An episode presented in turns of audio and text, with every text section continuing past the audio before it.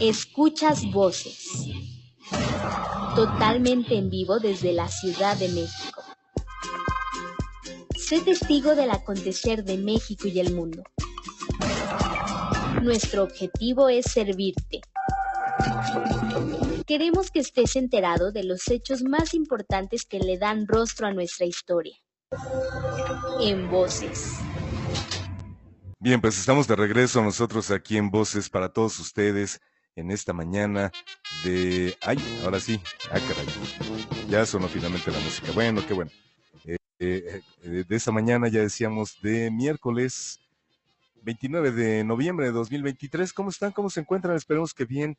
Les mandamos un saludo y un abrazo, deseando que de verdad pues tengan una jornada excelente en esta mañana, en donde quiera que se encuentren y por supuesto que eh, todas y todos ustedes, bueno, pues eh, nos acompañen desde aquí y hasta el final de nuestro programa, mismo que hacemos con muchísimo gusto de lunes a viernes a partir de las 8.30 de la mañana.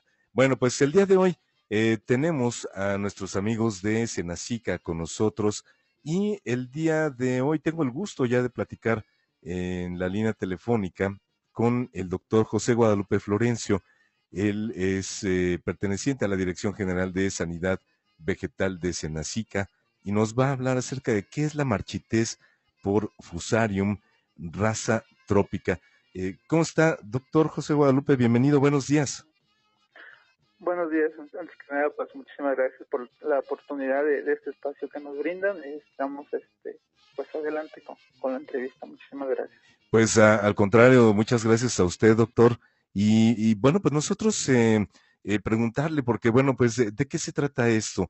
¿Qué es, eh, ¿Qué es la marchitez por Fusarium raza trópica? Esto me imagino le da eh, únicamente a las plantas, me imagino, doctor. Sí, mira, si me permites, la marchitez por Fusarium de las mosáceas es causado por el hongo, es un hongo que se llama Fusarium oxysporum, por un específica cubense, raza 4 tropical. Este hongo quisiera comentarte que no está presente en nuestro país, es una plaga ausente en nuestro país y dado que ha causado severas pérdidas en donde está presente en la parte de Asia, de Sudáfrica, a un poco ahí en algunos países de Europa, Oceanía, por eso es muy importante para nosotros. Eh, eh, al igual que la Secretaría de Agricultura, México en general, ha tomado medidas para prevenir el ingreso de esta enfermedad. Es, es por eso que te comentaba, es una plaga que ha causado severas pérdidas en donde ha estado presente, no hay una manera de controlarlo y por lo tanto nosotros estamos, como México, estamos tomando medidas para que ingrese.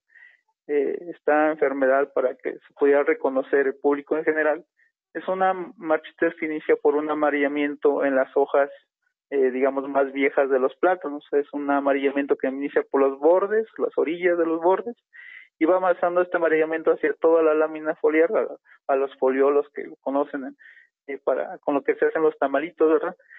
Eh, estas estas hojas se, se, amarillan y posteriormente en, se, perdón, se necrosan y mueren. Entonces la planta ya no llega a producir el racimo que va a producir y pues como reitero esta eh, plaga no, no hay manera de controlarlo, no hay variedades en el mundo, no hay una manera de controlarlo, no hay variedades eh, que se hayan desarrollado que estén completamente resistentes.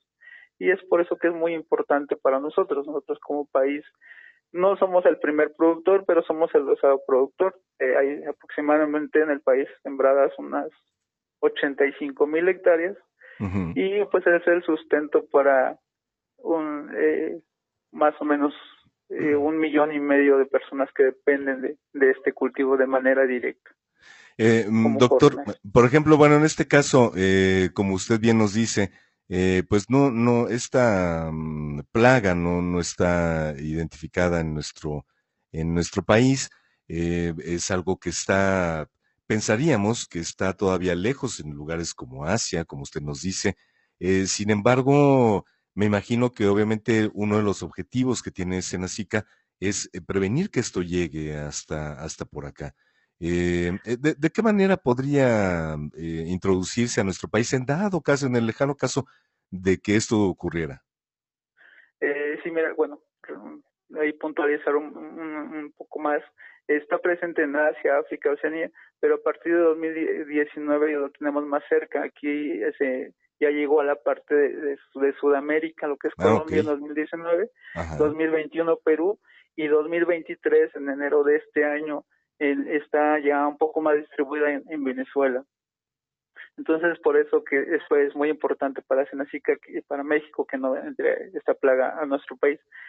Existen varias maneras pues, con las cuales se puede introducir, es por material propagativo, eh, por frutos, por, por, por partes de las plantas, partes vegetativas de las plantas, eh, por suelo contaminado por artesanías, eh, por herramientas de trabajo que contaminadas o, eh, algunos equipos, por ejemplo, en, algunas plantaciones comerciales que tienen alto rendimiento, utilizan este uno que le llaman cable guías, que son aceros por donde cuelgan los racimos y cosechan.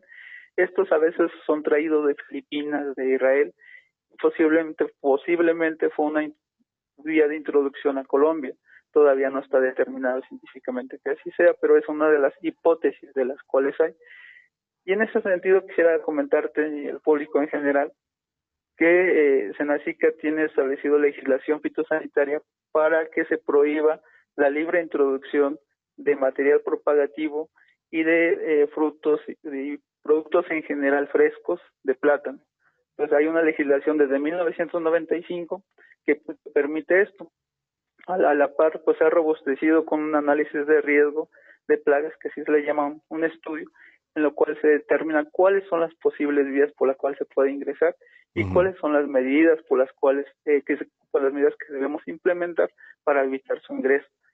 Eh, quisiera comentarte que hay una área dentro de Senacica, que es la Dirección General de Inspección Fitosanitaria, que ellos los compañeros, colegas que trabajan ahí, revisan en los puntos de ingreso a nuestro país, que son los puertos, los eh, aeropuertos, los principales aeropuertos y los, las fronteras, por ejemplo, Guatemala, eh, Estados Unidos, en donde, donde, hay flujo de personas, y ellos revisan que no se introduzcan frutos frescos o algún otro material vegetal, parte de la planta, que pudiera estar contaminado y pudiera ingresarse a nuestro país. Ellos en base a esta legislación, al análisis de riesgo que te comentaba, eh, se fundamentan para tomar estas medidas de comisar esos materiales y incinerarlos. O en su caso, cuando es una mercancía muy un tamaño muy grande, pues se, se, pueden retornar o ya se les da la opción al interesado si lo puede retornar o lo destruye. Entonces son parte de las de las medidas que se han, que se han establecido. Eh, sí puede haber introducción de, material vegetal para, para con fines de investigación, pero a través de un acuerdo denominado acuerdo de cumplimiento, donde obviamente ahí se toman medidas estrictas para que no ingresen plagas, hay una verificación por parte de la Dirección General de Sanidad Vegetal, se hacen muestreos y se hace diagnóstico. Ok, muy bien, pues todo está enfocado a esta prevención y bueno, pues importante eh, saber eh, que esto, eh, pues son, son medidas que se pueden tomar, que nuestros amigos productores que se encuentran en, en, nuestro país y sobre todo que son una buena parte del público que nos está escuchando en zonas rurales, en las comunidades, en pueblos indígenas, pues obviamente pues pueden tomar y pueden actuar de esta manera. doctor, doctor José Guadalupe, ¿En dónde podemos encontrar esta información? ¿En dónde pueden nuestros amigos encontrar esta información eh, pues para poder actuar en, este, en concordancia con Senacica? Eh, mira, comentarte, eh, si me permites también, esta plaga, hay un programa que se llama Programa de Vigilancia Epidemiológica Fitosanitaria. Esta está implementada en todo el país para plagas que están ausentes de, nuestro país en el caso de plagas de plátano como este, esta Marchites por fusarium, se, esta plaga se vigila en 16 entidades, perdón, 116 entidades del país. Hay en cada en cada estado de la República hay un comité estatal de sanidad vegetal y tienen técnicos que eh, constantemente realizan actividades en las plantaciones de plátano con, eh, predios comerciales que nosotros le denominamos en las áreas silvestres, en las avenidas, eh, eh, en, donde encuentren, a las orillas de las carreteras, en donde encuentren plátano, ellos realizan actividades. A la par, hay otro programa dentro del misma Dirección General de Sanidad Vegetal que es la campaña contra moco del plátano, que es una plaga que está presente en nuestro país, pero que está en áreas muy restringidas y ellos han realizado acciones de contención y erradicación. Son los, dos programas que hay en nuestro país y en, donde pueden eh, ellos acudir si encuentran una planta así con estos síntomas que yo mencionaba, un amarillamiento en los márgenes posteriormente va avanzando y hay una necrosis y obviamente la planta se empieza a marchitar eh, y hay un agrietamiento en el suelo lo pueden reportar a, los técnicos de los comités estatales de sanidad vegetal dentro de Senacica. También hay, hay, ahí está activo una página que de, la dirección en jefe que se llama Pulso Fitosanitario. También ahí hay información disponible.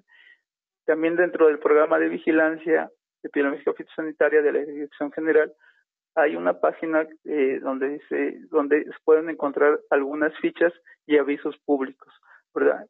A la par, si no pueden encontrar esta información ahí, hay un correo que es, eh, te, lo, menciono, es alerta.fitosanitaria arroba mx en donde pueden hacer un reporte.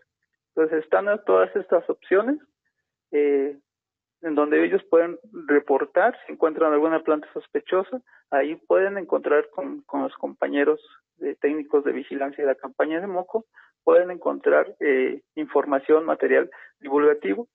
Estos, estos programas que yo te menciono tienen una cobertura a nivel nacional y en el caso específico de esta plaga a nivel en las 16 entidades.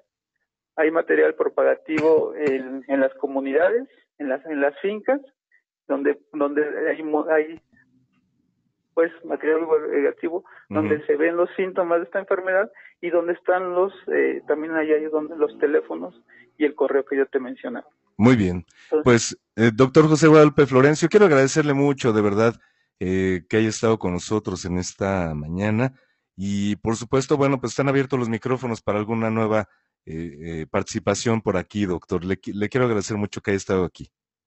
Al contrario, muchísimas gracias por este espacio y agradecemos este, que nos, brinden esa posibilidad de poder divulgar lo que hace Senacica para prevenir el ingreso de, plagas que están ausentes en nuestro país y en este caso la marchita de porfusario. Muchísimas gracias a usted. Gracias, un abrazo fuerte. Eh, doctor José Guadalupe Florencio Anastasio, ya decíamos, él eh, pertenece a la Dirección General de Sanidad Vegetal de Senacica y nos habló de la marchites porfusarium raza trópica. Muchas gracias al doctor eh, José Guadalupe. Bueno, pues vamos a hacer pausa. Regreso con todos ustedes en un momento más a Voces. Transmitimos en vivo desde la Ciudad de México nuestro espacio informativo. Regresamos con la doctora Crisel Aurora Mackenzie. Escuchas Voces. Totalmente en vivo desde la Ciudad de México. Sé testigo del acontecer de México y el mundo. Nuestro objetivo es servirte. Queremos que estés enterado de los hechos más importantes que le dan rostro a nuestra historia. En voces.